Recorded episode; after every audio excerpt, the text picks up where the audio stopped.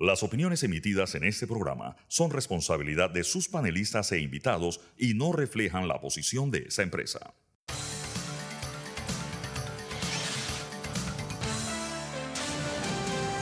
Mesa de Periodistas. Buenos días Panamá, bienvenidos a Mesa de Periodistas, el análisis profundo y diferente que los pone al día hoy en nuestra edición de martes 16 de enero. Es Alfonso Grimaldo de Nueva Nación. Pueden entrar a nuevanación.com para ver lo más reciente allí. Nos están escuchando desde la cabina de TVN Radio. Pueden entrar a arroba TVN Radio 965, tanto en X como en Instagram. Y les recuerdo que pueden revivir las fascinantes conversaciones que tenemos aquí en Mesa de Periodistas entrando a YouTube y Spotify y buscando Mesa de Periodistas. Hoy en el programa estos serán los temas que estaremos conversando.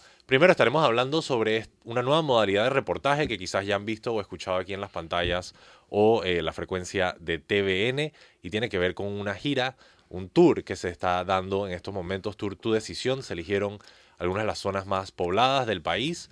Eh, y se está yendo a escuchar la voz de los mismos electores para ver qué tienen que decir. Además, obviamente, entrevistar a personalidades de la localidad. Hoy Castalia Pascual estuvo en Colón y de hecho eh, entrevistó al amigo también de Mesa de Periodistas, Raúl Moreira. Estaremos dando un poquito más detalles sobre eso más adelante. También estaremos hablando sobre el aumento de la tarifa eléctrica, un aumento bastante sectorizado, pero como eh, así es el tema de la energía, los costos se riegan por todo el mercado. Así que eh, vamos a estar hablando un poco sobre cómo eso podría impactar a los usuarios y también estaremos hablando sobre el pacto ético digital, evidentemente un compromiso importante de cara a las elecciones.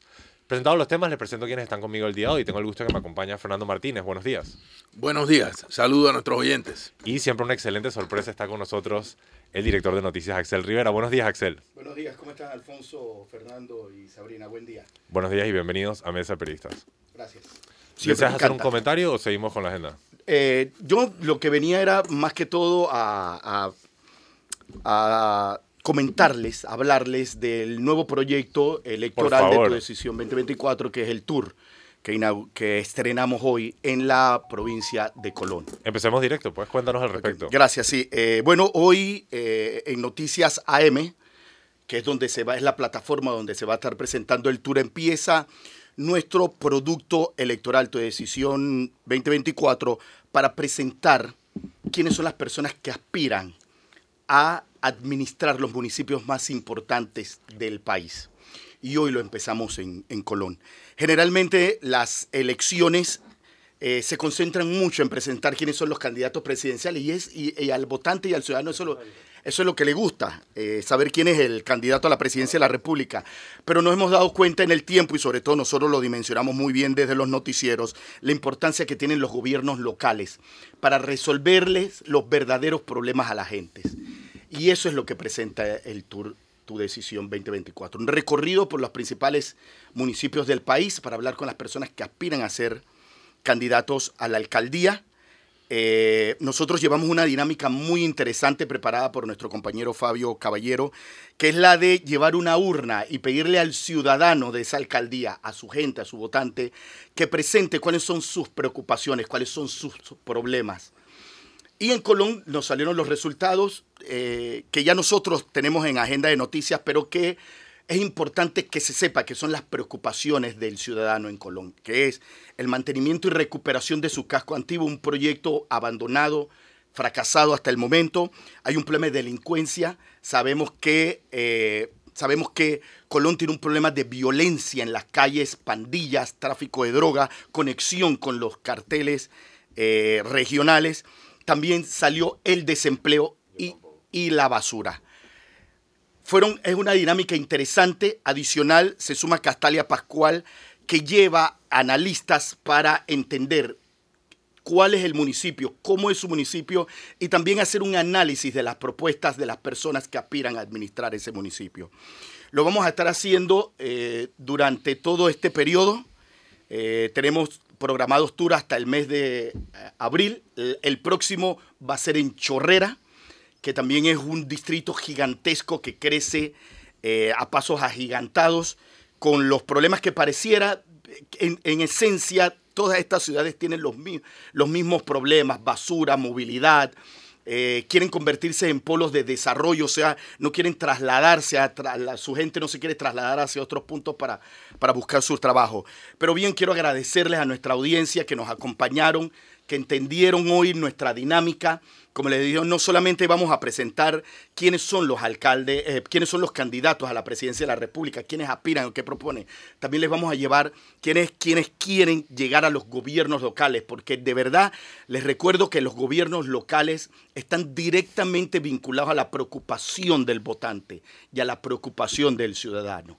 Así que los invito, este es uno de los tantos proyectos que tiene el Tour eh, que tiene tu decisión 2024, porque también vamos a presentarles próximamente el donde ustedes van a poder conocer quiénes son los candidatos a, la Asamblea Nacional como diputados eh, y, entregarles toda una información para que usted pueda eh, ejercer su voto muy bien informado.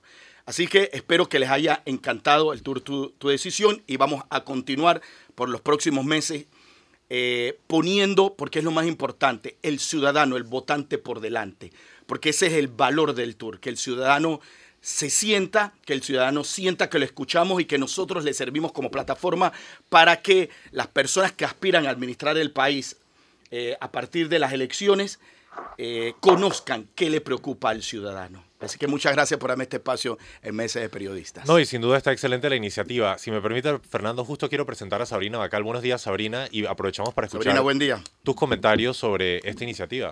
Sabrina, por favor. buenos días a la audiencia. Bueno, buenísima la iniciativa. Muy importante conocer eh, la oferta electoral para la alcaldía de Colón. Creo que una de las más abandonadas por sus dirigentes y, y tenemos mucho tiempo escuchando a los ciudadanos de Colón con iniciativas, con problemas no solucionados em, y enfrentados a un clientelismo, incluso a una clase política que está muy relacionada lamentablemente al crimen organizado. Ojalá en esta elección Colón tenga otra alternativa eh, y elija otra alternativa para poder mostrar todo el potencial que tienen los colonenses. Axel, y una preguntita eh, rápida para aquellos que estaban escuchando en la radio, ¿dónde precisamente se dieron las entrevistas el día de hoy o dónde estuvo la cobertura en, Colón? En el centro de Colón. Fuimos al centro de Colón, en el lugar donde incluso los colonenses reclaman que sea atendido. O sea, nosotros nada más movíamos las cámaras y veíamos una ciudad hermosa, pero abandonada definitivamente. Y el abandono de un proyecto que lo que buscaba era rescatar esa belleza, eh, quizás de una de las ciudades eh, más importantes del país, con una estructura muy bonita. Eh, me sumo a lo que acaba de decir Sabrina, la importancia de que el colonense conozca su oferta electoral para que tome la mejor decisión. Y ahí se la presentamos. Y se la presentamos a partir de las preocupaciones del colonense. O sea que el colonense escuchó hoy respuestas a lo que a ellos les preocupa. Fernando. Sí. Eh, bueno, primero que me quiero referir a la eficacia de la herramienta. Yo creo que es una herramienta importante que un medio de comunicación primero eh, promueva lo que yo llamo el voto informado. Eh, en el, eh, el, voto informado que debe ser el opuesto al clientelismo. O sea, la persona que vende el voto no le importa saber ni siquiera a quién se lo vende. O, o si otros candidatos tienen o no valor para eh, los cambios que se promueven a nivel, se podrían promover a nivel del, proceso electoral. Entonces yo sí creo que es, es, importante. Creo que también es importante el tema de que TVN, esto no es una encuesta, sino un sondeo, eh, pueda sondear cuáles son los problemas que la población identifica como sus problemas más cercanos y que lo pueda hacer con la participación directa de la misma gente. Eso me parece que es eh, eh, fundamental. Eh, el otro tema es que no, en nuestra sociedad hay mucha discusión alrededor del tema del papel que juegan los municipios. En los países donde ha habido desarrollo, desarrollo humano, no crecimiento, los municipios han jugado un papel central.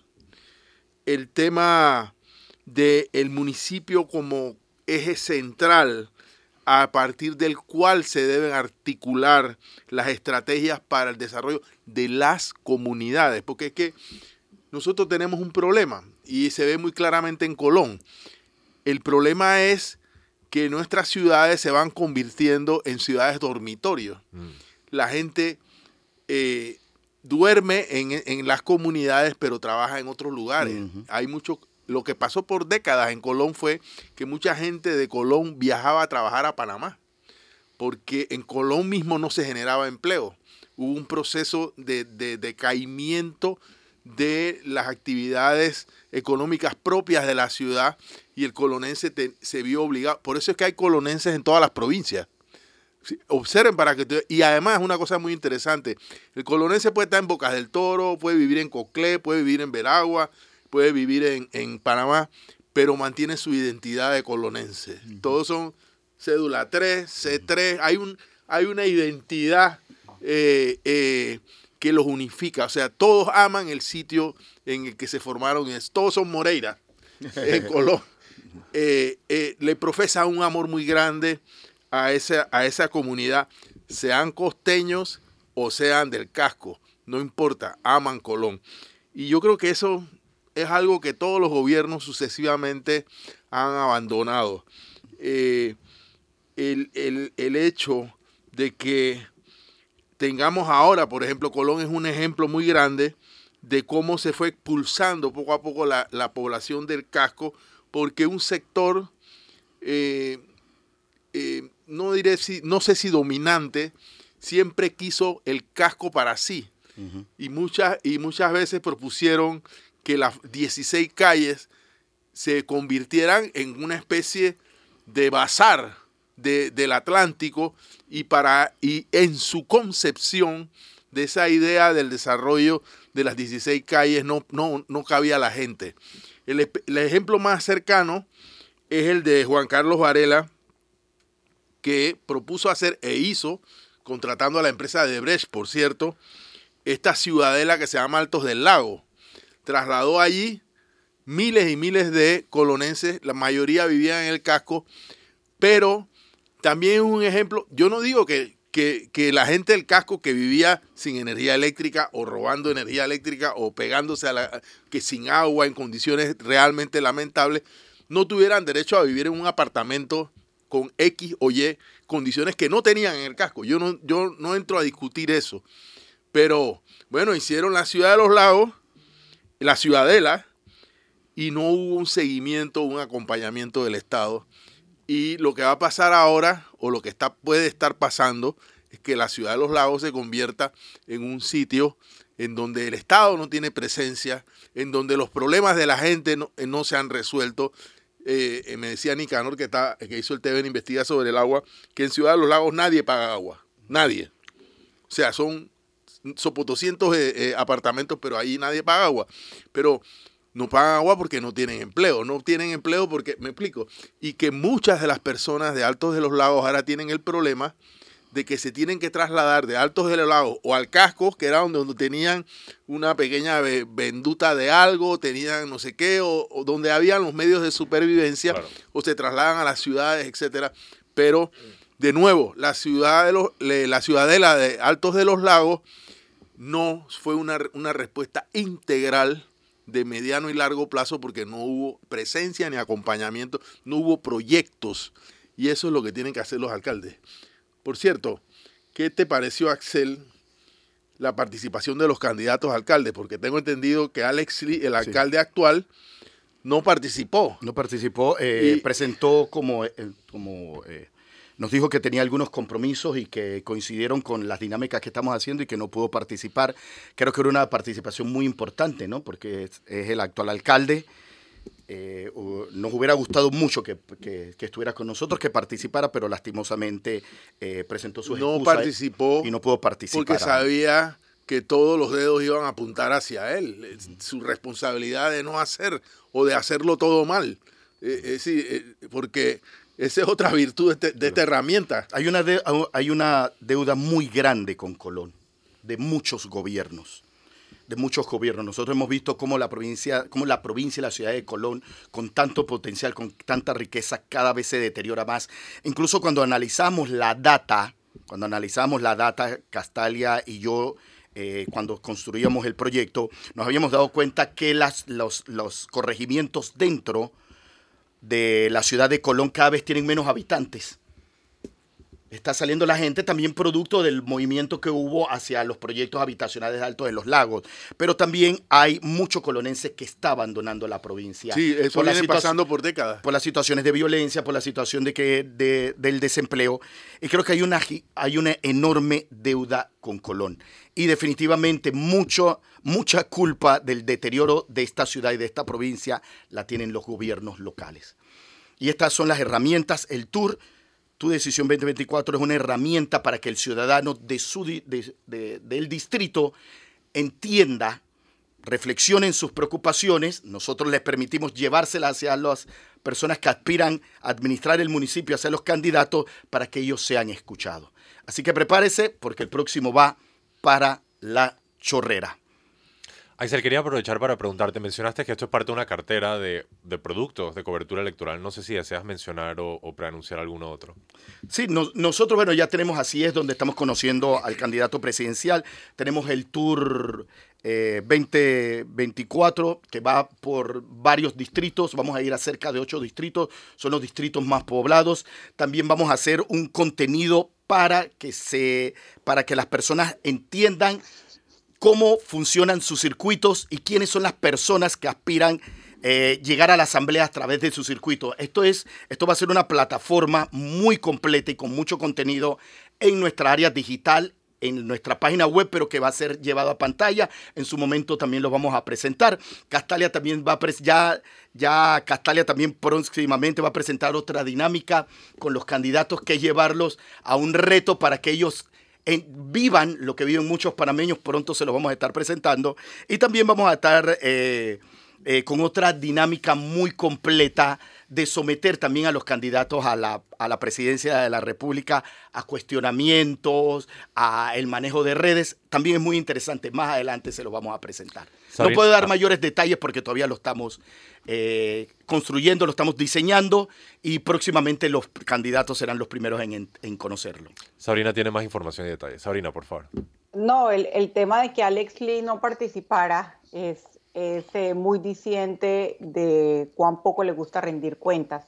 Él está buscando la, la reelección y ha, ha, hecho un, no voy a decir uso, ha abusado de los recursos públicos de manera vulgar y descarada no solamente con planillas, sino con todo tipo de, gastos de representación, eh, gastos de transporte, sin ningún aparente resultado eh, para la ciudad de Colón y para la provincia. Entonces, obviamente para la ciudad de Colón en este caso. Mm. Entonces, sí llama mucho la atención que en un ejercicio eh, donde los ciudadanos pueden conocer cuáles son las propuestas de los candidatos a la alcaldía de Colón, Alex Lee decida con una excusa no participar.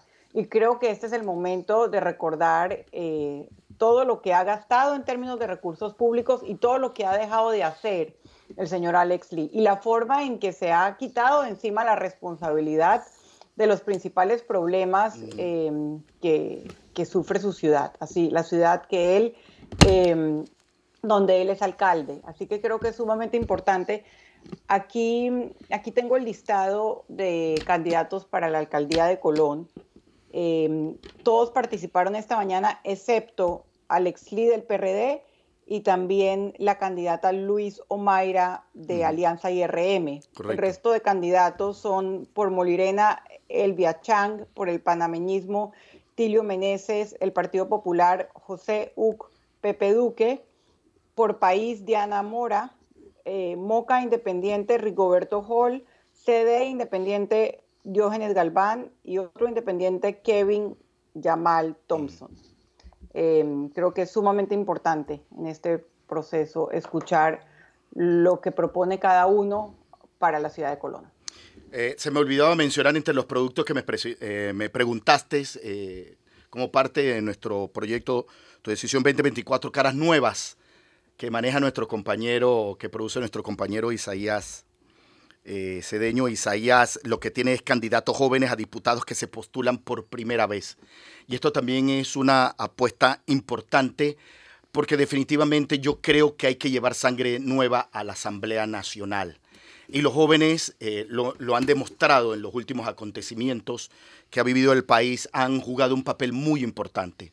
Y nosotros queremos darle esa plataforma a ese joven prácticamente desconocido que aspira a llegar a la Asamblea. Muchos independientes, también estamos llevando algunos que forman parte de partidos políticos jóvenes que se postulan por primera vez. Caras, eh, caras nuevas se llama el producto. Les recuerdo nuestra franja de eh, programas de opinión los domingos, Radar, de frente con Sabrina Bacal y Caras Nuevas. Todos van a tener contenidos muy importantes que en su momento le vamos a estar presentando, dirigidos a eh, llevarle la información que el ciudadano necesita para hacer el voto, un voto informado, un voto responsable, porque tenemos que escoger a los mejores para la próxima administración. Panamá tiene muchos retos, tenemos una situación muy complicada económicamente, tenemos una sociedad eh, comprometida, la situación fiscal, el manejo de la deuda, el generar empleo, el rescatar eh, el turismo, el rescatar el, ayudar al emprendimiento, a las pequeñas y medianas empresas. Hay mucho que hacer. Y solamente lo vamos a hacer si escogemos a los mejores en las próximas elecciones del 5 de mayo. Yo quiero responder a eso, pero Fernando tiene el turno. Eh, sí, eh, yo creo que este, este, esta herramienta, Axel, eh, es una buena oportunidad también para debatir las competencias de los municipios versus las competencias de un Estado altamente centralizado. Una sí, sociedad, lo hizo. Sí, hoy, se hizo con, la, con el mantenimiento y recuperación de la ciudad. Realmente eso no está en manos de la alcaldía de Colón. Pero, pero la alcaldía de Colón no se puede mantener distante de ese problema. No, pero exacto, es que voy para allá. Es que, eh, ¿quién ha dicho que por el excesivo presidencialismo, Correcto. como está organizado nuestro Estado, los alcaldes Abandonen no, se, pueden convertir, cual líderes comunitarios, en defensores ante el Estado, respaldados por sus comunidades, por supuesto, de reformas que lo que buscarían sería el bienestar de las comunidades.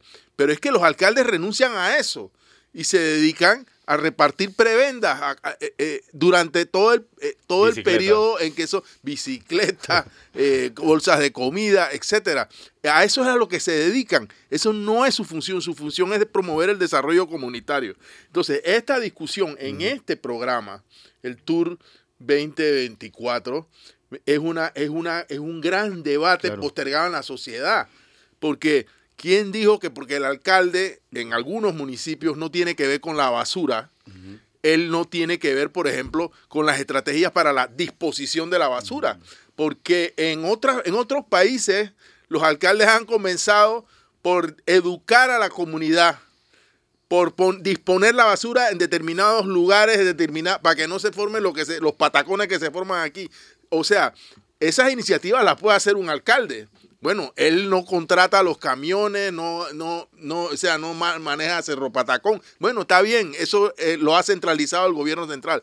Por cierto, el alcalde puede hacerlo, puede solicitar al, ejecutivo, pelear por eso, por la gestión.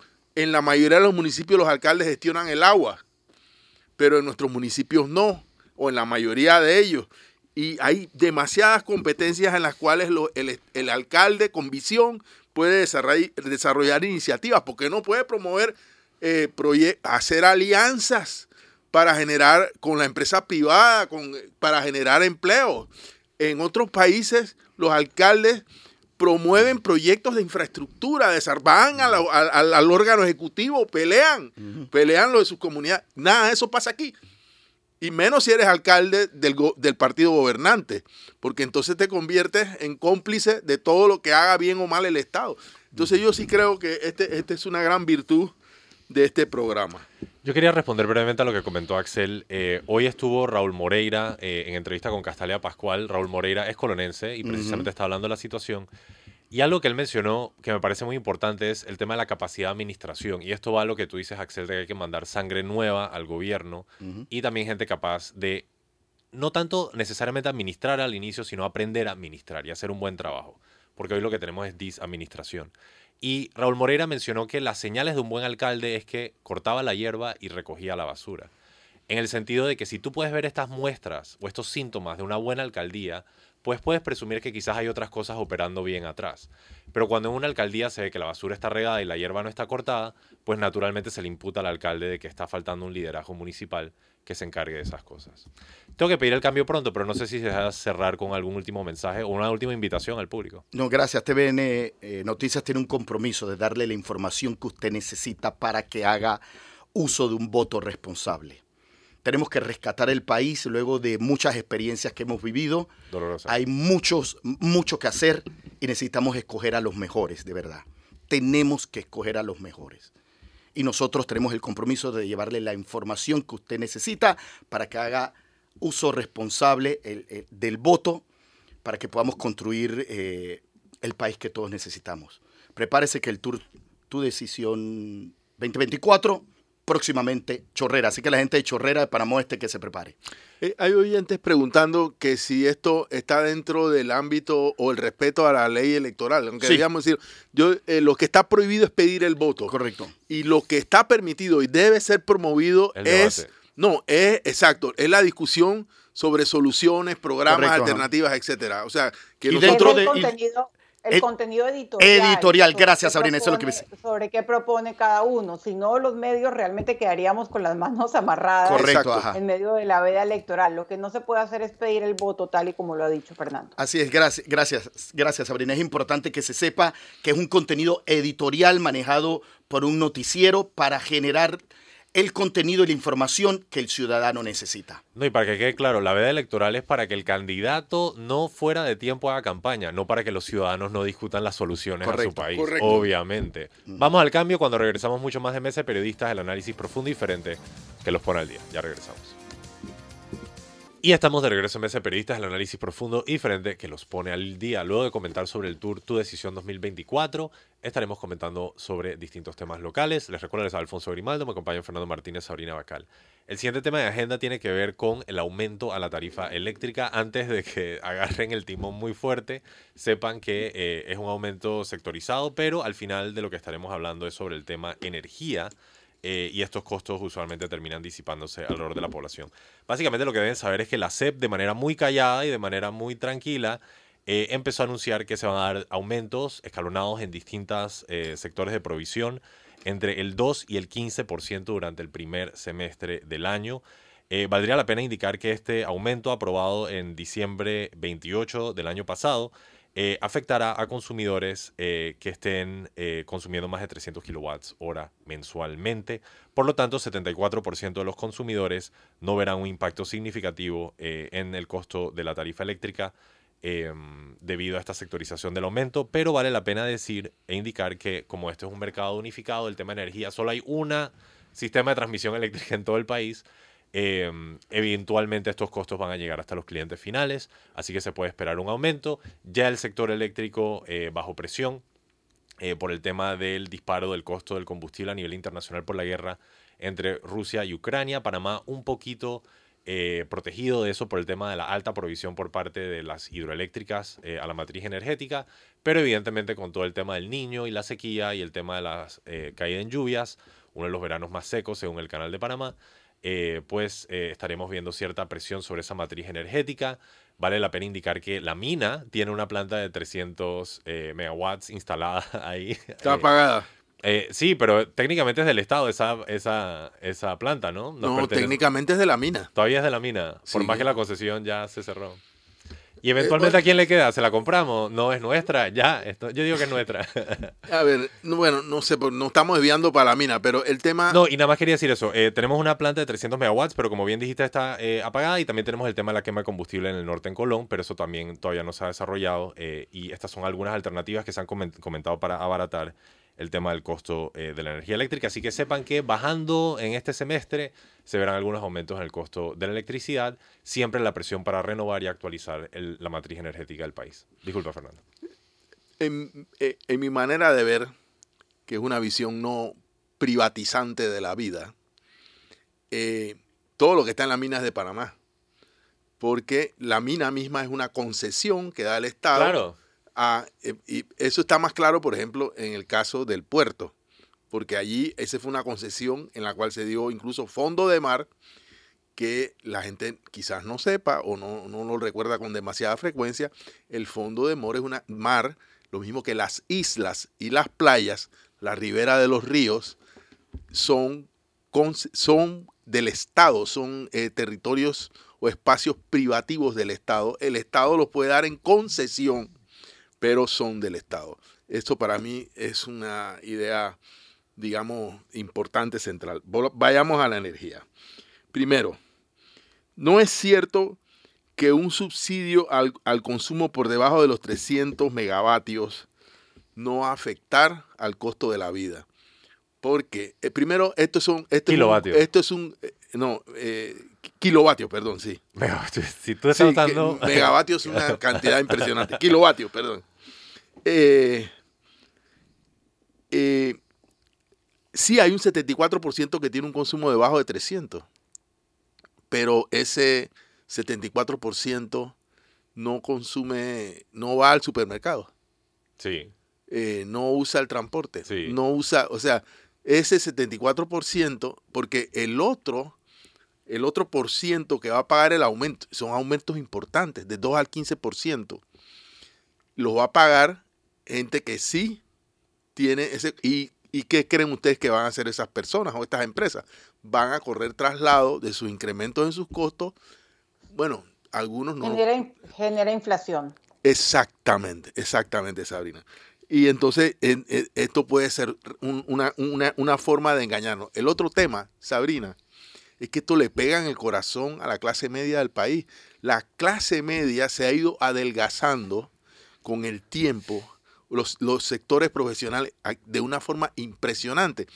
La persona que tiene muchos ingresos al final dirá, bueno, 2, 15, 7, no sé cuánto por ciento más tengo que pagar, pero eh, eh, esa persona tiene cómo responder, pero el sector, el sector de clase media, piensen ustedes, las pequeñas y medianas empresas que tienen un consumo por encima de los 300 kilovatios hora, esas van a ser impactados. Y eso va, como muy bien ha dicho Sabrina, a generar inflación en el país. Ya, y ya no quiero decir más nada, quiero decir que la, autoridad de los servicios públicos, que primero cayó el incremento y tenía que haber informado a la sociedad, y que segundo, no ha respondido. Ayer TVN fue a buscar respuesta de la autoridad y no respondió. he visto que otros medios también, el diario de la prensa fue a preguntarle qué es lo que está pasando, por qué, cómo se sostiene el, incremento. Y debemos invitar a Fernando Aramburu Porra, que es un conocedor del tema, porque parte del problema, claro que un problema, parte del problema está en la sequía, en el aporte de ciertas generadoras, etcétera, etcétera. Pero parte central del problema, según he visto y he escuchado, se radica en que, las, en que el Estado, no, no es la CEP quien contrata directamente, creo que es ETESA, eh, no ha hecho los contratos de suministro a largo plazo y cuando el Estado contrata energía eh, en la, lo que llaman la cartera spot, que es el de plazo corto, la energía cuesta bastante más. Y creo que esta es una buena oportunidad para decir que eh, el diario La Prensa lleva dos días publicando literalmente, palabras más, palabras menos, que TESA, la empresa responsable de buena parte de estos problemas que, de los que estamos hablando, en realidad se ha convertido en estos casi cinco años en el cuartel de invierno de la cúpula del Partido Revolucionario eh, Democrático Gobernante. Ahí está eh, en la planilla Mirbenis Robinson, hija de Benicio Robinson. Ahí, ahí está el suplente del señor Huevito Pineda, Alexis Ayala, quien es director de recursos humanos de TESA. Ahí está la asistente del director, que gana más de 5 mil dólares, Katrina Ortiz, que estaba vinculada a precisamente una empresa cuya propietaria es la esposa de Benicio Robinson. O sea, ETESA, la empresa que tiene buena parte de la responsabilidad de lo que está pasando, es en realidad un cuartel de invierno del Partido Revolucionario Democrático. Sabrina, por favor.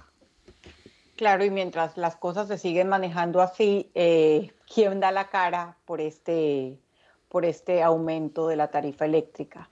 Em, estaba buscando en las noticias porque efectivamente Cortizo prometió que la, que la tarifa de electricidad le bajaría a los panameños. Incluso el año pasado negó que subiría. Entonces creo que esto también termina impactando la credibilidad, la endeble credibilidad del gobierno saliente eh, más aún cuando se revelan que las instituciones que deben velar precisamente para que la tarifa eléctrica o para que se mantenga eh, o para la generación de electricidad que ahora se ha visto afectada por el fenómeno del niño, porque hay que usar más, más térmico, eh, más, más, las plantas térmicas, pues terminan siendo simplemente lugares para alimentar la maquinaria clientelista. Entonces, la pregunta es, ¿y quién defiende a los ciudadanos? ¿Quién defiende a esa clase media que se ha visto tan afectada durante tanto tiempo? Eh, y si la CEP está cumpliendo con su rol. Esa, es la pregunta. ¿Y qué, ¿Y qué ha pasado con las promesas del gobierno eh, con respecto al, sector eléctrico? ¿Qué ha pasado con esas promesas? Yo quiero agregar a lo que acaba de decir Sabrina que me parece muy importante. Cortizo además prometió cuando fue él y prácticamente todo el gobierno inaugurar la planta que, le cambiaron de nombre. En realidad era una concesión de entregada por el gobierno de Ricardo, concesión de papel entregada por el gobierno de Ricardo Martinelli, que se llamaba NG Power, y que esa concesión estuvo durante dos gobiernos sin poder poner un bloque eh, en la construcción de la planta generadora, el gobierno de Cortizo, en alianza con gente de su círculo cero, le dio la legalidad que no había alcanzado NG Power, la convirtieron en generadora del Gatún. Esta generadora del Gatún, en asocio con una planta establecida ya, que es la de AES, se van a convertir, apenas arranque generadora del Gatún, en eh, la, eh, en quien controle la mayoría de la planta de generación de energía del país. Cosa que yo no sé si es legal que eh, una sola, un solo proveedor, buscarán la manera, estoy seguro, concentre o monopolice la, la, generación en el país. Pero lo cierto es que el gobierno de Cortizo, cuando fue a inaugurar, que es a donde voy, a lo que acaba de decir Sabrina, esta planta, o perdón, a poner la primera piedra en una planta, planta ahora sí, megawatt, de 700, mega, 700 y tantos megawatts, la más grande de la región, él prometió que iba a bajar la el costo de la energía eléctrica. Eso no ha pasado. Nos dirán que bueno, que es que la planta la están construyendo, creo que está en una fase final y que cuando la planta arranque, eh, eh, eso cambiará. Yo la verdad que no lo sé. Tampoco sé si eso va a pasar durante su gobierno. En fin, eh, este tema de Engie Power, la planta, todo lo demás, es una cosa totalmente chimba que algún día se sabrá toda la verdad sobre ella. Pero al final, lo que importa es si estas decisiones han servido para mejorar el costo de la energía para la mayoría de los ciudadanos, particularmente para la clase media de este país. No, y no hay democracia. Ah, Sabrina, por favor. Perdón, algo mínimo. Nosotros en este espacio tuvimos a Gerardo Reyes, el jefe de investigación de Univisión, porque el, acuerdo que hizo el Círculo Cero de Cortizo con una empresa eh, ligada a personas eh, muy cuestionables durante el, durante el gobierno de Ricardo Martinelli, hizo titulares internacionales en Univisión. Y aquí tengo la noticia. Firmas de energía de Estados Unidos contrataron con cuestionados empresarios en Panamá. Dos empresas líderes mundiales de producción de energía negociaron un polémico proyecto energético con dueños de sociedades que han sido vinculadas a escándalos de narcotráfico y corrupción noticia de Univisión de septiembre del 2021. En ese momento tuvimos a Gerardo Reyes con nosotros. O sea, el escándalo fue tan mayúsculo que llegó a los titulares internacionales. Claro. También vale la pena comentar que eh, energía es democracia y de la misma forma que hay una curva de distribución de ingresos, hay una curva de distribución de energía. Hay panameños que disfrutan de un montón de energía, hacen viajes, eh, eh, tienen múltiples residencias, eh, van a restaurantes, pero también un sector de la población que incluso vive con 0 kilowatts hora al día, ¿no? Y eventualmente eso es un tema que se debe atender. Algunos datos curiosos que valdría la pena mencionar es que según el reportaje del diario La Prensa sobre este tema, ENSA, la empresa que directamente le cobra a usted como usuario, transfiere 71 centavos a los generadores, 3 centavos a la empresa de transmisión eléctrica y 26 centavos se lo queda eh, para sus costos operativos. Eh, y gran parte de este aumento en este caso estaría viniendo del sector de generación precisamente por las restricciones eh, del tema de agua. Acabas de tocar un tema que no, no, me puedo quedar callado. ¿Cuál? El tema de las distribuidoras. Ah, por supuesto. O sea, hasta, ahora hemos hablado del, del, del, del, tema de la, de, la, de la generación que trasladan costos a las distribuidoras. Pero hay otro tema con las distribuidoras y que tiene que ver con la SEP y es la casi nula incapacidad de, iba a decir, incapacidad o complicidad de las autoridades en inspeccionar la salud de las redes y de la forma en que, en que eh, se distribuye la energía, eh, sobre todo en comunidades como en el oeste, donde los apagones, nosotros somos un termómetro de lo que pasa en las comunidades. Y aquí nosotros tenemos cientos de denuncias sobre temas de apagones. Y los apagones tienen que ver directamente con el mantenimiento de las redes. Entonces, la pregunta es por qué las, las, las empresas distribuidoras de energía no dan el mantenimiento que corresponde para no o no toman las medidas o quien sea que sea responsable, pero ¿dónde está el Estado para supervisar esto? Quien sea que sea responsable resuelva el tema de los muy frecuentes apagones que acabamos de sufrir un apagón recientemente. El apagón navideño. El apagón navideño, correcto. Y todavía estamos esperando una explicación porque uno, eh, bueno, culparon a la mina, yo creo que la mina no era responsable en este caso, aclaro, porque de una vez me van a llamar los ambientalistas diciendo que yo lo estoy diciendo. En este caso creo que no, pero eh, todavía yo no he escuchado una explicación validada científicamente que nos diga, bueno, ¿qué pasó con ese, qué provocó ese apagón? Porque nos dieron una explicación y... Para adelante. Exactamente. Yo creo que así, así no funcionan las cosas.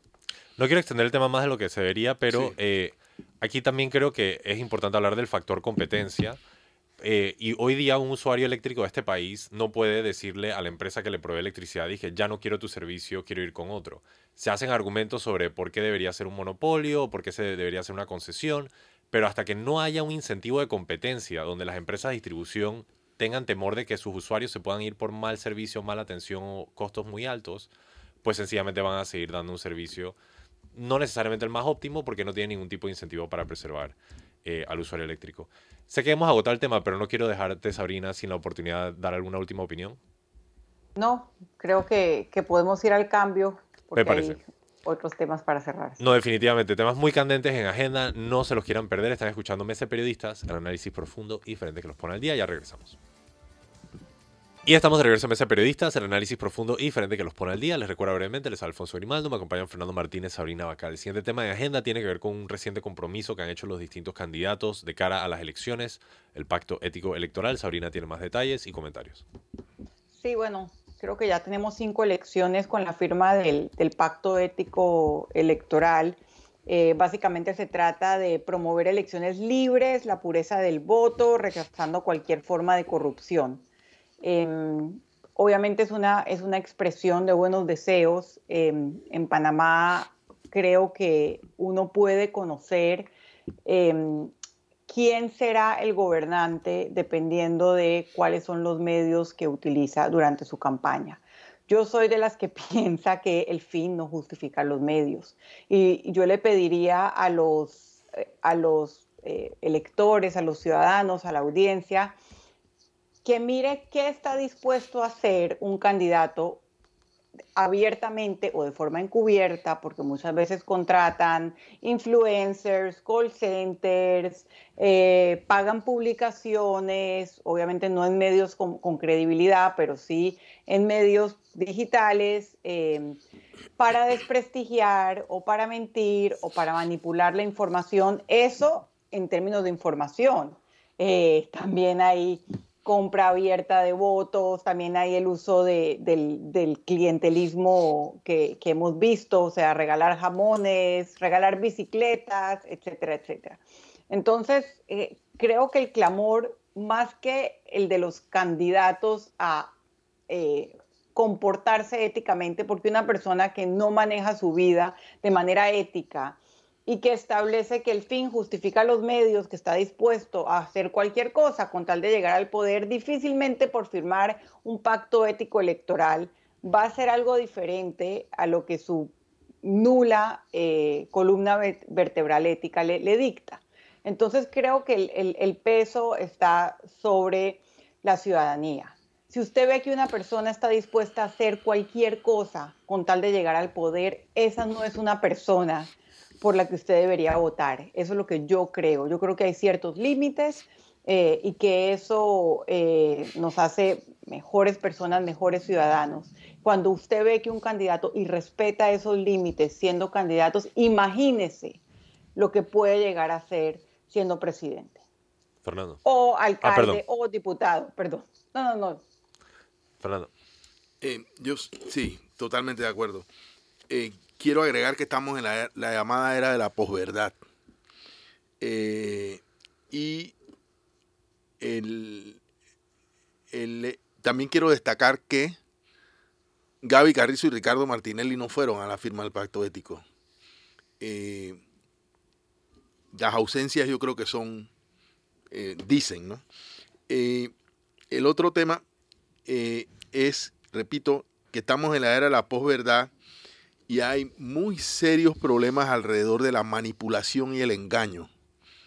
Y yo no sé si lo hemos discutido aquí, sería buena idea traer un invitado, Alfonso, Sabrina, para hablar de cómo estas cosas del, digo, perdón, esta cosa no, esta, esta monstruosidad que es eh, la inteligencia artificial es capaz de tomar eh, muchas imágenes o muchos posts de una persona con, una manipulación fisonómica y con una manipulación sonora son capaces de hacer ver que X persona, voy a citar a Eduardo Linyuen, que le hicieron una cosa de, de inteligencia artificial, donde él sale, se ve, es Eduardo Linyuen, se escucha, es la voz de Eduardo Linyuen, diciendo cosas que Eduardo Linyuen nunca dijo en su vida.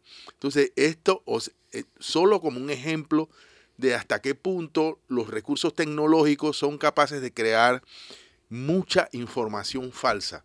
Entonces, el otro tema, información falsa que va a pulular en, en las redes sociales, que son el principal mecanismo de información hoy de los ciudadanos.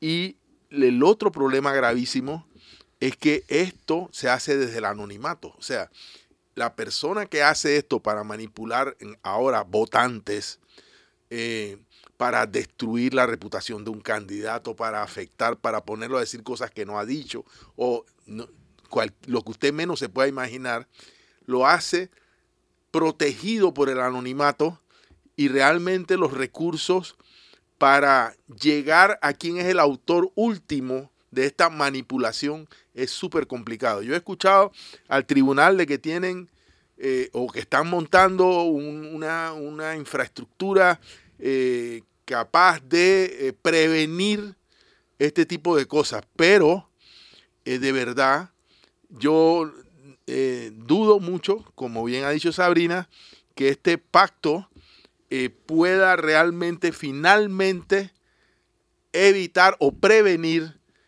que este tipo de recursos de verdad eh, perversos sean utilizados en campaña.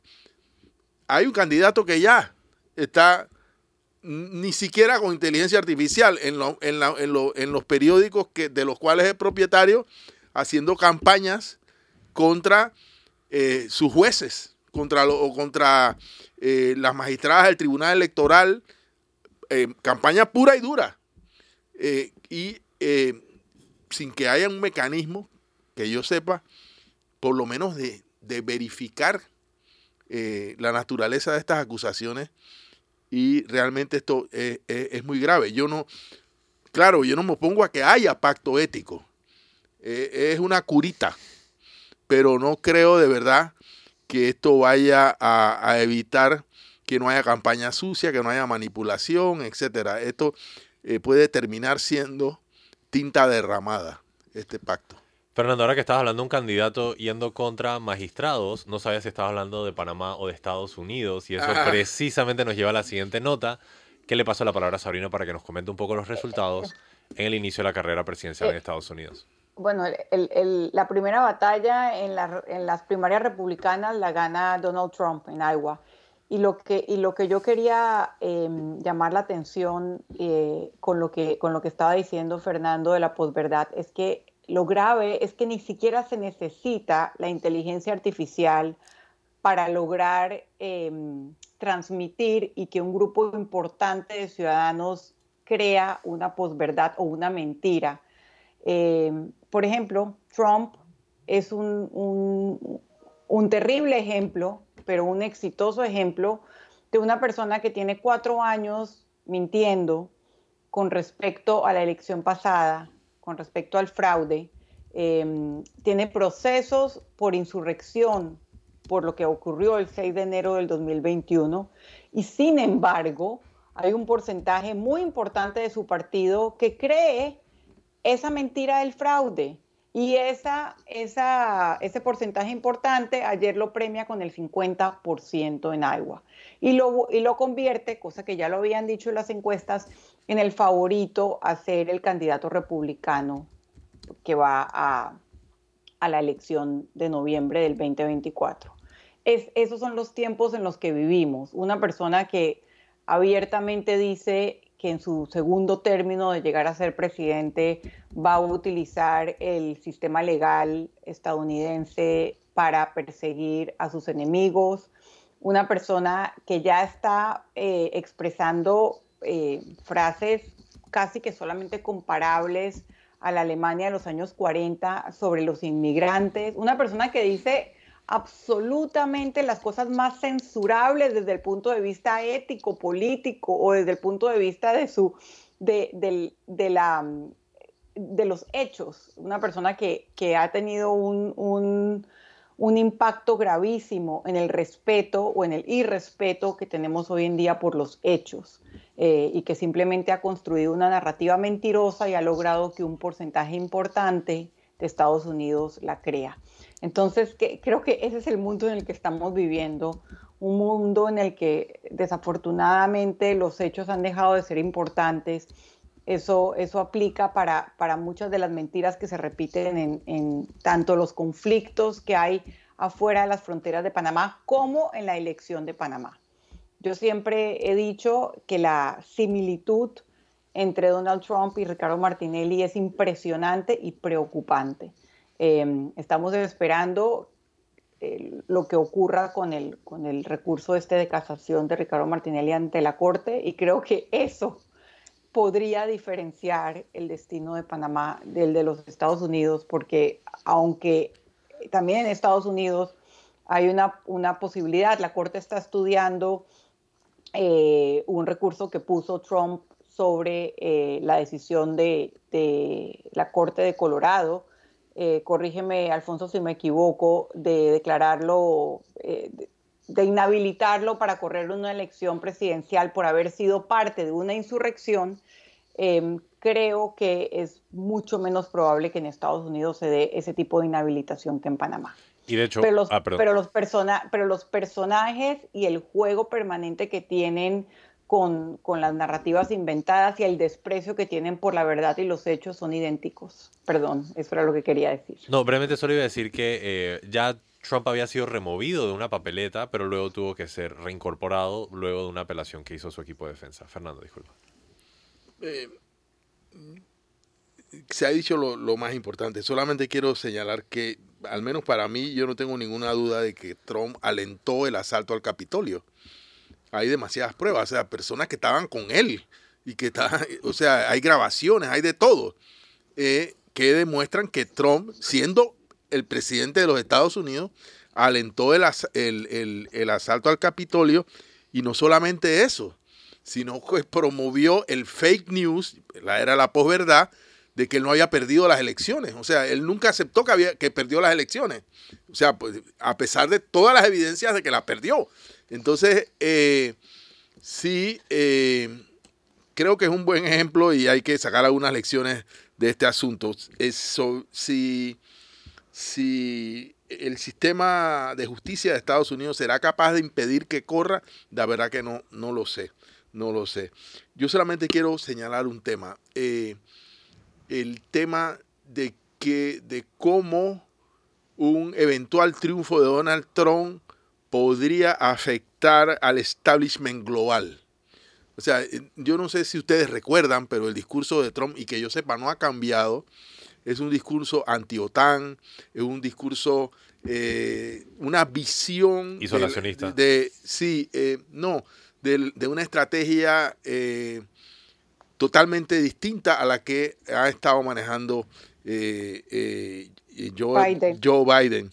Y no solamente eso, yo, yo, quiero recordar aquí una anécdota, yo no sé si nos queda un minuto, pero Recordemos que el señor Zelensky, eh, mucho antes de que Putin invadiera Ucrania, le había pedido ayuda a Donald Trump, antes de, pero como el, el hijo, Hunter Biden, del presidente, eh, eh, perdón, del en ese momento candidato presidencial, tenía, habían sospechas, o mejor dicho, sospecha no, había una investigación alrededor de eh, empresas a las que él estuvo o está, no sé, vinculado, eh, el señor Zelensky le estaba pidiendo ayuda al gobierno o al gobierno de los Estados Unidos, no a Donald Trump, por este, todo este tema del conflicto con Rusia, etc. Y eh, Trump condicionó esa ayuda y no la dio, ojo, no la dio porque él lo que quería era que Zelensky embarcara al hijo de su rival electoral en una, en un, en una investigación alrededor de empresas, etcétera, proveedores de, corrupción y a partir de ahí ganar la, la, elección. O sea, una cosa totalmente manipulada. Entonces, esta es la persona que podría regresar al poder en los Estados Unidos. Eh, eh, es un tema de verdad de alto calado. Sabrina, ¿alguna última palabra? de hecho, las declaraciones que ha dado sobre lo que haría en su segundo término eh, deja el primer término casi como un ideal. O sea, eh, es, mucho más, es mucho más preocupante lo que ha declarado hará en el segundo término porque viene con, venganza, viene con el objetivo de vengarse, según él, de quienes lo persiguieron judicialmente. Y, y, de algo, y se siente, digamos, apoyado en sus narrativas anti-inmigración eh, y, muchas otras, muchas otras. O sea que yo, yo considero que un segundo término de Donald Trump sería muchísimo eh, más preocupante que un primer término. Ya hemos cubierto la agenda, pero hagamos conclusiones de que 15 segundos para cerrar. Eh, yo por mi lado los invito a que vayan a la página de tvn, tvn-2.com a ver el tour Tu Decisión 2024. Eh, la edición de hoy, que se va a estar retransmitiendo después de este programa eh, en, en la radio, eh, en TV Max, perdón. es con Castalia Pascuales en Colón, fascinante, altamente recomendado. Sí, estamos recibiendo muchos comentarios de nuestros oyentes sobre el tema de la energía eléctrica. Obviamente hay una cantidad muy importante de personas, yo no sé, hay que estratificar y cuantificar porque el gobierno se escuda con esta idea de que el 74% está debajo del consumo de menos de 300 y que ese, eh, a esas personas no les va a variar. Eh, eh, yo insisto que sí el costo de la vida, pero no la factura eléctrica.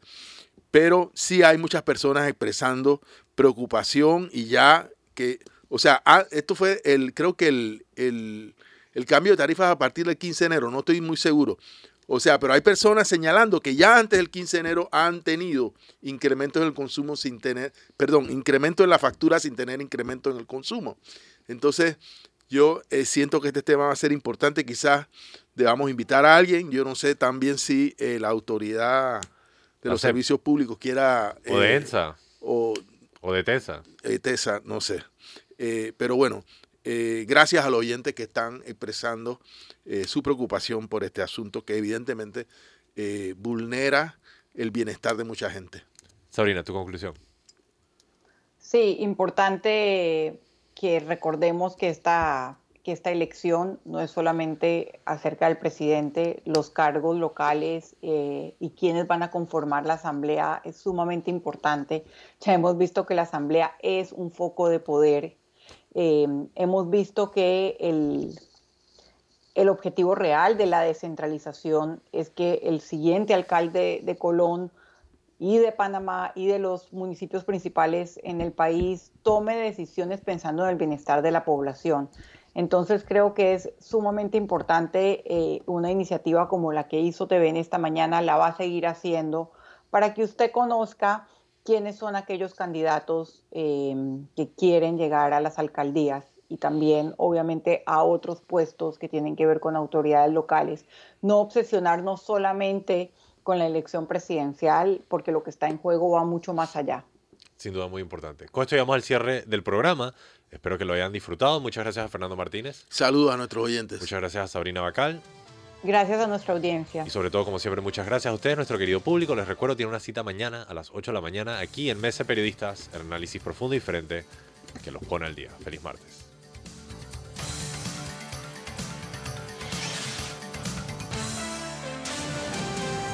Mesa de Periodistas.